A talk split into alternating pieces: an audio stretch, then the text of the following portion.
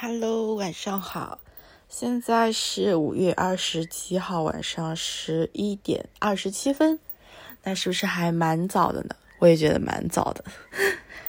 嗯，本来我都打算睡觉了，但是有一点点睡不着，因为昨天在家相当于躺了一整天。虽然昨天晚上也没有睡得很好，但就一直躺着的状态，其实我会头还蛮痛的。嗯，今天会有一点点困，十一点十一点不到吧，十点四十的时候本来已经打算睡了，但突然想起来这周的那个嗯一些健身的课程还没有去预预约，然后就想看一看啊，反正就因为这个念头就搞了很久。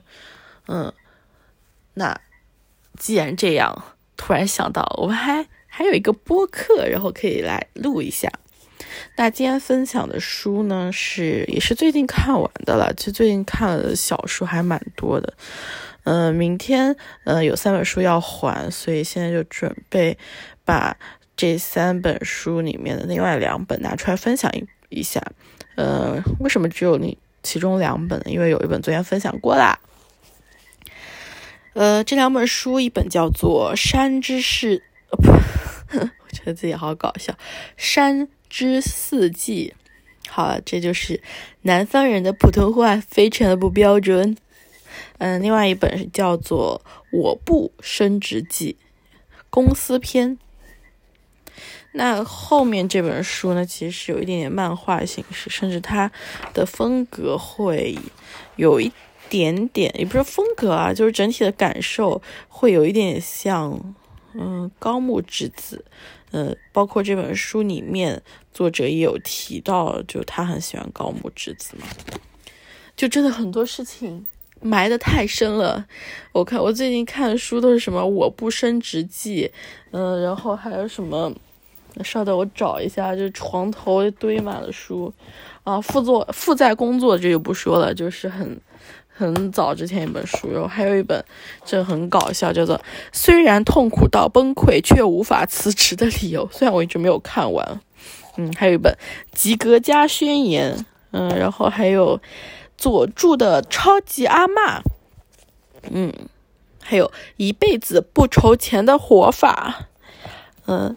然后下面一本书是我在多抓鱼线下书店买的，真的超喜欢。呃，你的未来需要设计，就是一种设计思维。就看这本书，觉得一切都充满希望，就特别好。嗯，还有一本就断续一直没有看完，甚至现在就放在旁边不想看的《日本贵妇教你七十五天嫁入豪门》，就很搞笑。嗯，然后这本书是学霸猫老师推荐的，就是。嗯，那这你就先不展开说了，反正蛮搞笑的。就手头这些书，特别是那个虽然痛苦到崩溃却无法辞职的理由，都是我一直在 push，也不是 push 自己啊，就是相当于慢慢的推动自己迈出辞职这一步的，就是给自己加胆量或者说加砝码了。我刚刚突然想到。那个什么米粉，我好想吃米粉啊！虽然我家里其实我家里现在应该有蛮多的米粉的东西，就插个话题，我真的好想吃。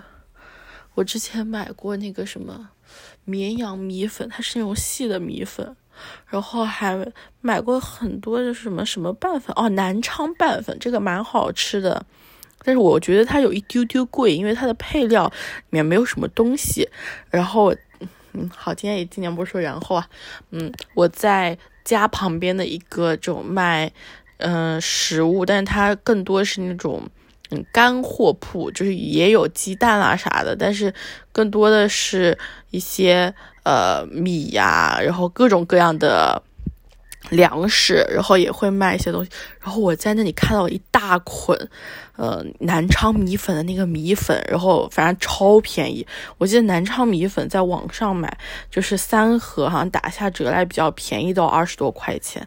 但它其实的主料就是一小把米粉，然后一些外婆菜，呃，还有还有啥，还有花生，还有一些呃配料。真的好吃的，但是我打算这周末或者什么时候去把那一斤米粉买回来，然后自己找各种做法去吃。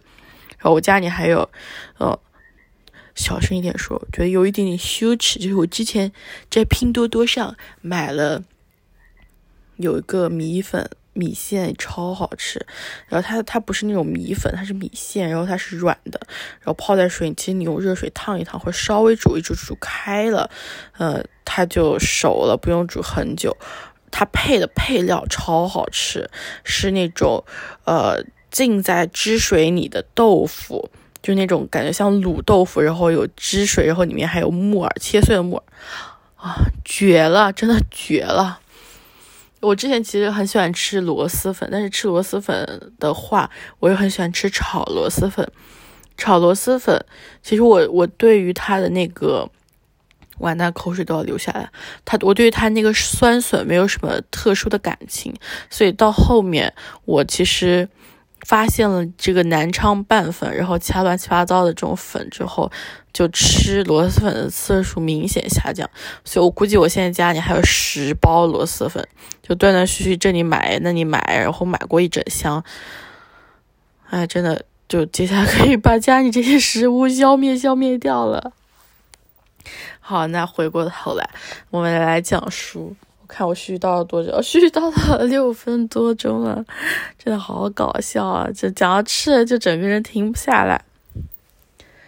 嗯，现在真的会觉得离职之后的生活有一丝丝的担心，但更多又是向往。啊，包括我之前一直会觉得自己就把自己把自己置于一个很悲催的境地了，但。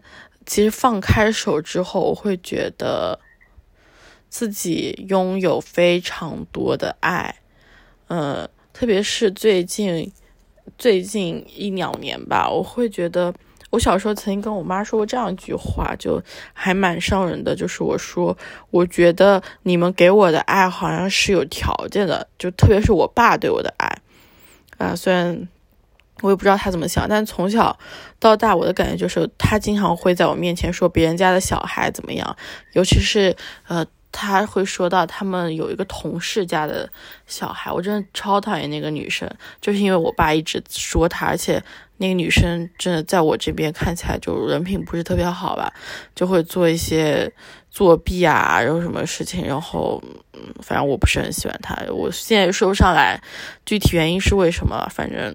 可能各种原因都有，就很就很生气，而且我觉得那个女生啥都不如我，就不管是人品，不管是呃一些软实力还是硬实力，包括她呃复读了一年重新去考的分数，因为大家都会知道高考的分数是那种大小年嘛，我的那一年其实是比较难的那一年，然后下一年其实是比较简单，就那个女生复读之后，呃比较简单。的题目，但考出来的分数好像跟我差不多，还是比我稍微差一点点，所以这就看出来，我就我的成绩更好嘛。结果因为那个女生好像报志愿报比较好，还是怎么样？反正我记得我当年大学哦，真的，我爸对我进行了超多的，就开玩笑就可以说是 PUA 或者说打击吧。他就会说，呃，比如说我当我我我上的我念的大学是那个上海大学，然后是。呃，学学经济金融这一块嘛，他会，他居然跟我说，就哎，你当年为什么不去报立信会计学院？如果你去读了立信会计学院，那你出来就业就很好。我真的超生气的，但是我发现我很多时候真的。不会把自己的生气表现出来，这是导致我最近去按摩，人家就说我的肝胆区超级堵，然后包括头发掉发也是肝胆肝胆反射区非常掉，就是因为自己非常淤堵，气不顺。啊，我真的就现在想起来都超生气的，就就。那那就是一个二本的学校，我考上了一个，而且我是没有那种很去拼的，我就是就就觉得很稳的，就去就就进了一个二幺幺的学校。虽然现在这个学历也无所谓，但他那样说真的超伤人的。还有什么？呃，对，还有就是那个小孩考到了，也是考到一个啥学校？我爸就会说：“哎呀，你看人家复读了一年，然后考上那个学校很不错。”我当时心里就是，我就我就在想，我我应该没有说出来，因为我真的脾气太软。然后我心里就想，啊，那你是想让我再复读一年去考吗？我发现我记得我这句话，我大概就跟我妈说过，我真的超生气的。啊，但最近这一年或者两年，我也不知道是自己的变化还是怎么样吧。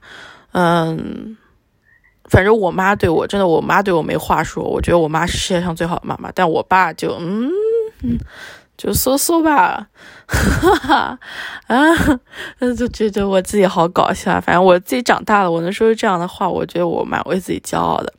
啊，前段时间还有一个成长的事情，就是呃。因为我不是最近辞职了嘛，虽然就最后就还没有正式离职，最近工作也在按部就班的在去做。反正我觉得我在岗一天，我就要负责一天。然后我我爸有一天突然给我打电话，打了电话就就在劝我说。要不要回去考公务员，还是就是要不要回家去那边系统性的参加一些培训班，然后好好的去复习个，反正就拿一年去去弄嘛，肯定会考上的。我现在就非常窝火，一个是我我知道我不是很想进入体制的人，我这种性格，就我在我现在在一个。其实蛮相对开放的环境里面，我都这样，因为自己一些情绪或者什么受不了就不想做了。那我进体制，我不得憋屈死啊！嗯，然后还有一个点就是，我我不是很想离家太近，因为我觉得我跟我爸的关系真的是，就地理上的距离隔得越远越好，就一旦隔近了。呃，无论是我爸还是我爸他们家那边亲戚，会把我搞死的，我真的会死掉。然后我整个人就是行尸走肉、行将就木。哇塞，我觉得我今天真的是这个吐槽一些真心话说出来，真的牛逼。啊，我觉得我现在今天的风格就像喝醉酒，然后有一点像姜思达的那种瞎说话的风格。然后既然都吐槽，那就继续说一说吧。嗯。但是我妈对我真的好好啊，啊，我真的就是这两年真真的经常从我妈那里体会到那种无条件的爱，就不管我做什么或者不管我怎么选择，她说没关系，你你去吧，我们就站在你这边，而且她不是说说，她还会真的出钱出力，虽然非常羞耻，但是我。虽然现在已经工作了，但家里还会时不时的，就我妈还时不时会打钱给我啊，或者说什么我要去健个身啊，或者说去按个摩啊什么，我妈就会说：“宝儿，我打钱给你。”非常的，我自己是有一点点觉得呃不太好，但是又。嗯，就尽量尽量避免吧。但是接受到这份爱，其实是蛮开心的。我觉得我接下来需要去克服自己这种扭曲的心理，就是有人对你好，你你就就很坦然去接受，可能就更好一些。就大声的说谢谢妈妈，我爱妈妈就好了。嗯，然后就包括我。今天晚上回家跟他打电话，有吐露一点，就是说我现在其实有一点点纠结和迷茫，反正已经提了离职了，我觉得这件事情不要再纠结了。但是对于离职之后的生活，嗯，就你在没有正式迈出这一步之前，你看到都是好的，但是你迈出这一步之后，甚至是你准备真正要迈出的时候，你就会在想很多的。做这件事情不好的方面，包括我在想，我到底之后怎么办？我真的我就会有一些害怕，嗯。但我妈跟我说没关系，然后她说，那你就用这段时间好好去想想你干啥吧。啊，虽然有时候我妈也会给我一些压力或者怎么样，但总体来说，我真的觉得超棒。然后我妈刚才又给我打钱了，因为我说我想去报一个那个健身的课，嗯。呃之前他好几次就在催我说：“哎呀，你那个健身卡没钱了吧？”就之之前我上的是那种按次上的课，啊，你没钱了，我快打钱给你。然后我就说：“不要不要不要，千万不要打钱给我，让我先自己缓一缓，我不要让我自己让我冷静一下，让我穷一下。”然后今天就很不好意思，然后看那个卡，我想付钱，结果发现我余额不够，我就悄咪咪、贼咪咪的问我妈：“哎。”妈妈，你睡了吗？然后他没有回我，我就去看我其他一些定投基金啊啥的平台，是不是有一些那种钱可以提出来，然后去付钱。正要提的时候，我妈一个一个视频打过来，然后我感觉她就是已经要睡了，但是但是又给我打个电话，就说怎么了，然后我就跟她扯了些有的没的，最后就说，哎呀，我最近看到一个那个健身卡，我还是想买。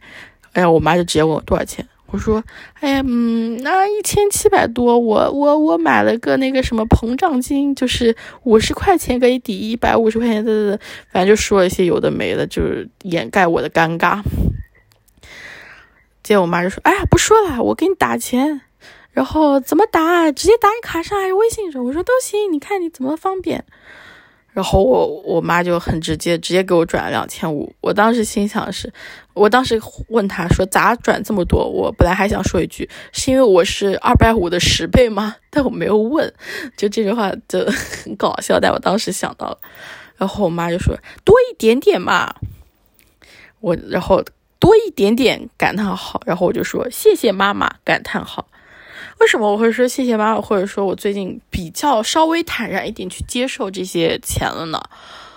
因为那个就爸猫老师最新的一期音频里面就讲一个故事，就是说也不是一个故事吧，就就是一个小的事情，就有个人自己来分享，就是说他还是个学生嘛，应该还刚大一。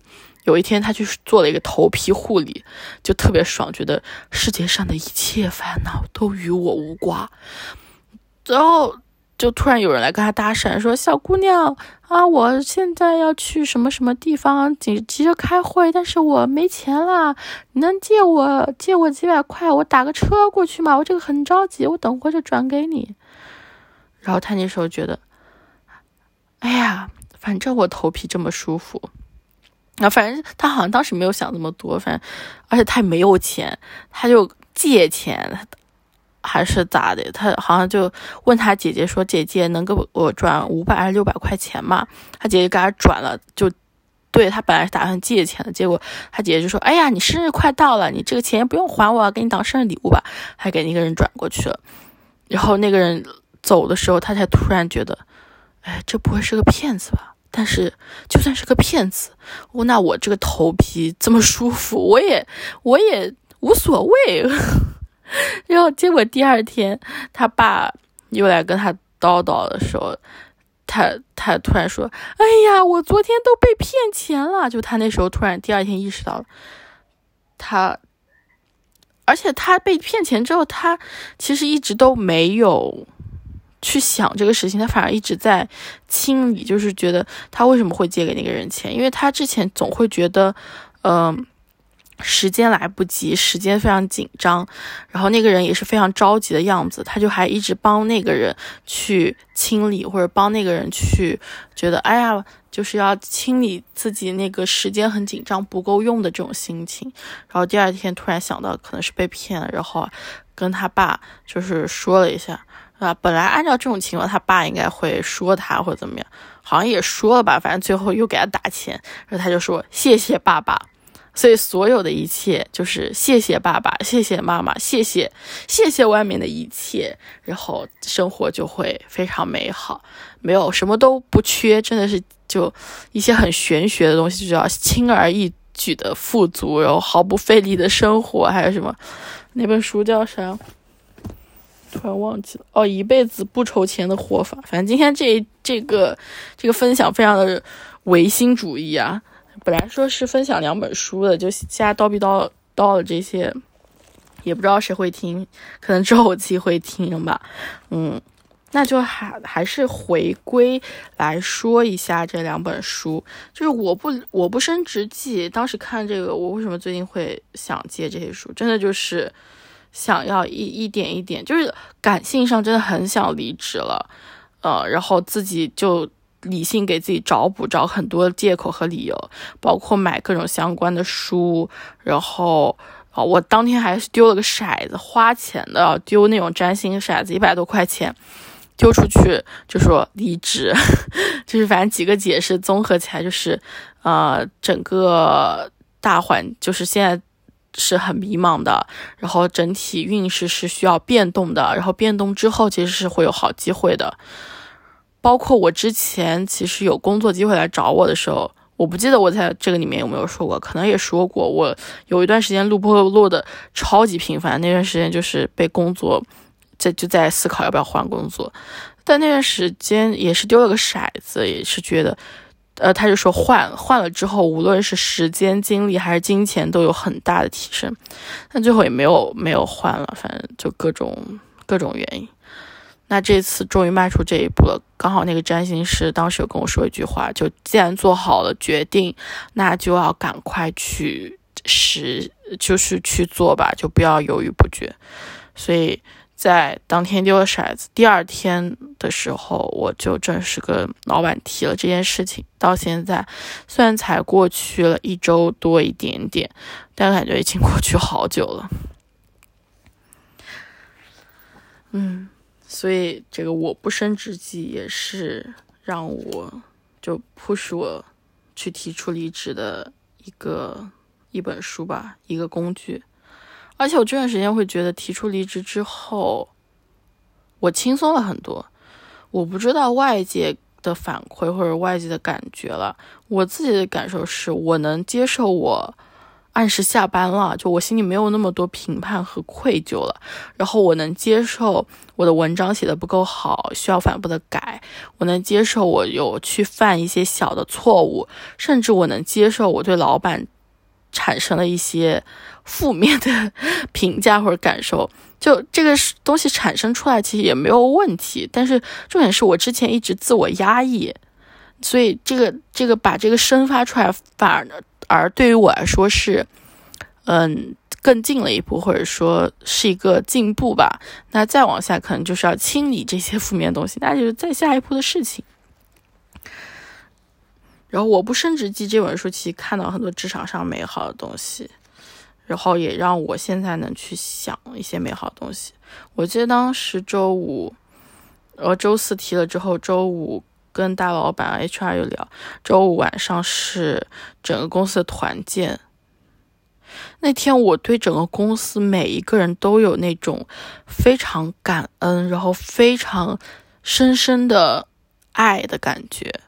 就我觉得天呐，这个团体太棒了，太好了！我真的很幸运能认识这些人，但这种感恩和爱呢，又是我现在好像没有能力去长久的持有它们，只有在这种即将离别或者什么，就你知道你要告别的时候，才能用更嗯纯洁。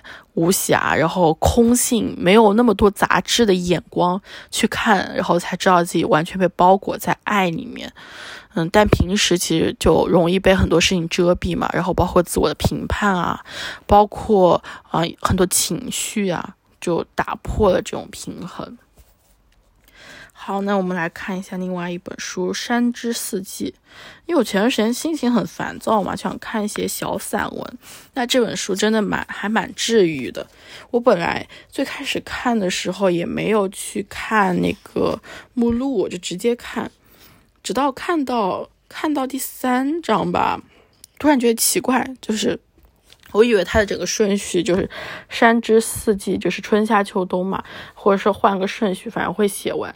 结果我发现他写了山之雪，之后写了一下山之人，但其实跟山之雪大体是接着的。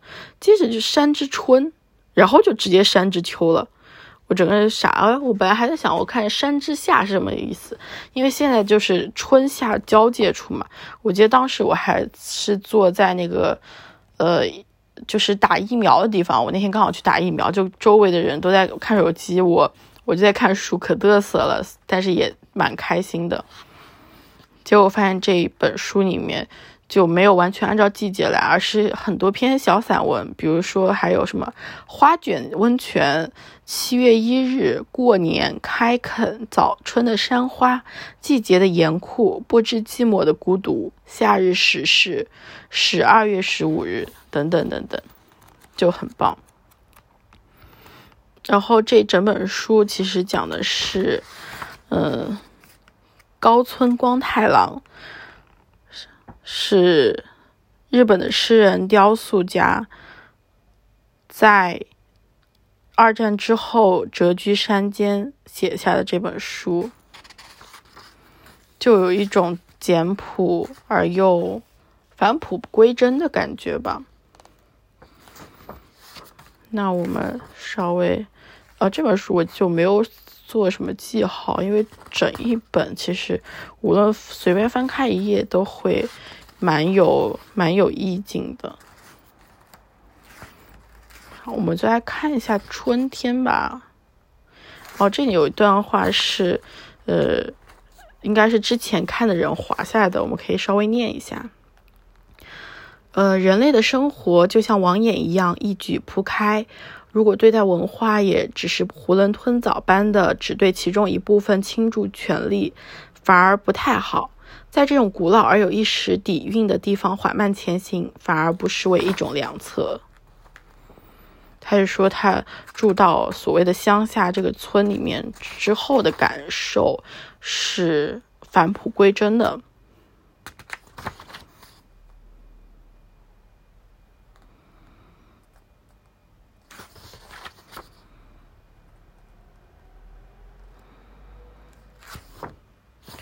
山之春，其实我反而没有看到一些春天的东西哦，看到了看到，因为我没有做记号嘛，就容易看到别人做的记号就被就就重点容易被划走。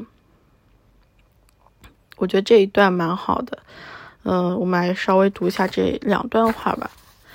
虽然季节到来的时间有早有迟，但每个季节的物候都是严格遵循自然规律的，绝不会随意乱来。当天气渐渐转暖，屋顶突然挂上了许多冰柱，这些冰柱在极寒的天气里是不会出现的，到了初春时节才有，而且还相当硕大。冰柱不是严寒的象征，而是天气开始变暖的标志。虽然冰柱看上去会让人感到寒冷。但山里的人们每每看到它们，都不由感叹：“啊，原来春天已经来了吗？”冰柱出现的时候，覆盖着水田的积雪也会出现裂缝，沿着田埂渐次融化。积雪出现断层后，会形成一条雪的峡谷走廊。等雪层也融化，南面向阳处的枯草地就这样露出来了。紧随其后的是款冬。它们追随着日光的脚步，突然就从根部开始长出翠绿的花茎来。这边的人管款冬叫八葵。在雪地的空地上发现冒出头的三两三株八葵时，我总感到由衷的高兴。尽管这种经历每年都有，但我仍无事无法忘怀。八葵是富含维生素 B 和 C 的植物，我总是迫不及待地采摘它们，把褐色的苞片摘下来扔掉。就能看见内里翠绿、肉软的嫩芽，它们十分圆润，集聚着山间的精气，且充满了生机。晚饭的时候，把八葵放在地炉的金丝网上，稍微烤一会儿，刷上味增，再蘸点醋，滴上油，然后就着这微苦的味道吃下去，总觉得这样就能一口气把整个冬天缺乏的维生素都补上。有时候摘多了，一时吃不完。就学着还在东京的时候妈妈做的那样，把它们做成甜煮存放起来。据说这还能作为治疗咳痰的药。父亲以前总吃。念到这一段的时候，我其实，在说冰柱的时候会非常有共鸣。我想起我小学的时候，小学的校园有一个有一嗯。怎么说呢？校校园可以说是正方，近似正方形的吧。然后其中有一个面，嗯，旁边就接着是那种民房，而且我们小学是在那种非常古老的建筑里面，就还是那种瓦房，然后所以瓦上就会有冰柱。我之前真的还没有意识到冰柱其实是春天的象征了，但是小小学生看到那个冰柱还是蛮新鲜的，甚至会，呃，堆那个雪人，就是团那个雪球去打那个冰柱掉下来。现在想想会有一点点危险，但好像越长大越没有看到这种寒冷的象征了。我感觉我好像逐渐后面长大，我不知道是因为我最近几年都在上海的原因，还是因为确实气候变化原因，就感觉没有下很大的雪了。然后我还想到一个事情，就是我昨天有提到，嗯，大家可以去回忆一下，嗯，你生活中或者生命中最印象最深刻的画面或者场景。我当时有说到一个是夜晚，或者说早晨，就是骑车去上班，或者说骑车回家的那个晚风款款，就很舒服的感觉，特别是。傍晚，我也不是傍晚吧，就是稍微再晚一点，就九点多，然后路上车也不多，人也不多，但是都还有。嗯，今天其实我回家就稍微早了一点点，我八点半从公司骑出来的，所以就是九点九点多一点点到家。反正这个过程中，我觉得路上车还蛮多的，然后就会有一些喧嚣，有一些嘈杂，然后还会有一些拥挤，但我。更多的记忆就是没有什么人，然后包括我经常走过一个繁华街道，那个路口也没有人跳广场舞，就广场舞大妈都已经休息了，然后我才下班。嗯，但是我非常满足，或者甚至可以用一个词来形容，就是厌足，就是那种吃饱喝足之后的满足，因为我把我全部精力都用在就是完成所谓一个作品，就我。我有把我的生命力注入进去吧，可以这样这样说。但现在这样的时刻越来越少了，然后反而是不断的去搓磨，然后不断的去协调一些工作，我就感觉我自己在其中越来越多的被消耗掉，就还蛮难受的。嗯，说起来还有另外一个场景，我刚刚突然想起来，因为讲到学校嘛，就是那种黄昏，也是小学了。我现在突然觉得我好像对初高中没有很大的印象。然后，呃，我我这几天还在练字，买了一本那种字帖，就每天练一个词。今天应该不会练了，现在快十二点，我好困，可能讲完就睡了。我练字的时候就想起来，我小学，呃。应该是小学到初中吧，我记不不，我当时真的认真想了好久，高中的语文作业有什么？除了作文，其他啥都想不起来。嗯，我就想到小学、初中就会抄那种生字、生词，哦，哟，好开心哦！特别小学的时候，因为妈妈要上班到比较晚。嗯，我们小学放学稍微早一点，我就会在教室里面写作业，等她来接。那教室里就会有那种晚霞，就是那种金色的阳光透过窗户洒进来。然后旁我们小学旁边有一个清真寺，然后傍晚的时候会有那种吟唱的声音，就很飘渺，但是有一种庄严而又肃穆。虽然有时候会小时候会有一点点害怕，但现在会觉得很沉静的感觉。呃，就在那种阳光下，呃，写作业，特别是我真的好喜欢抄写字词。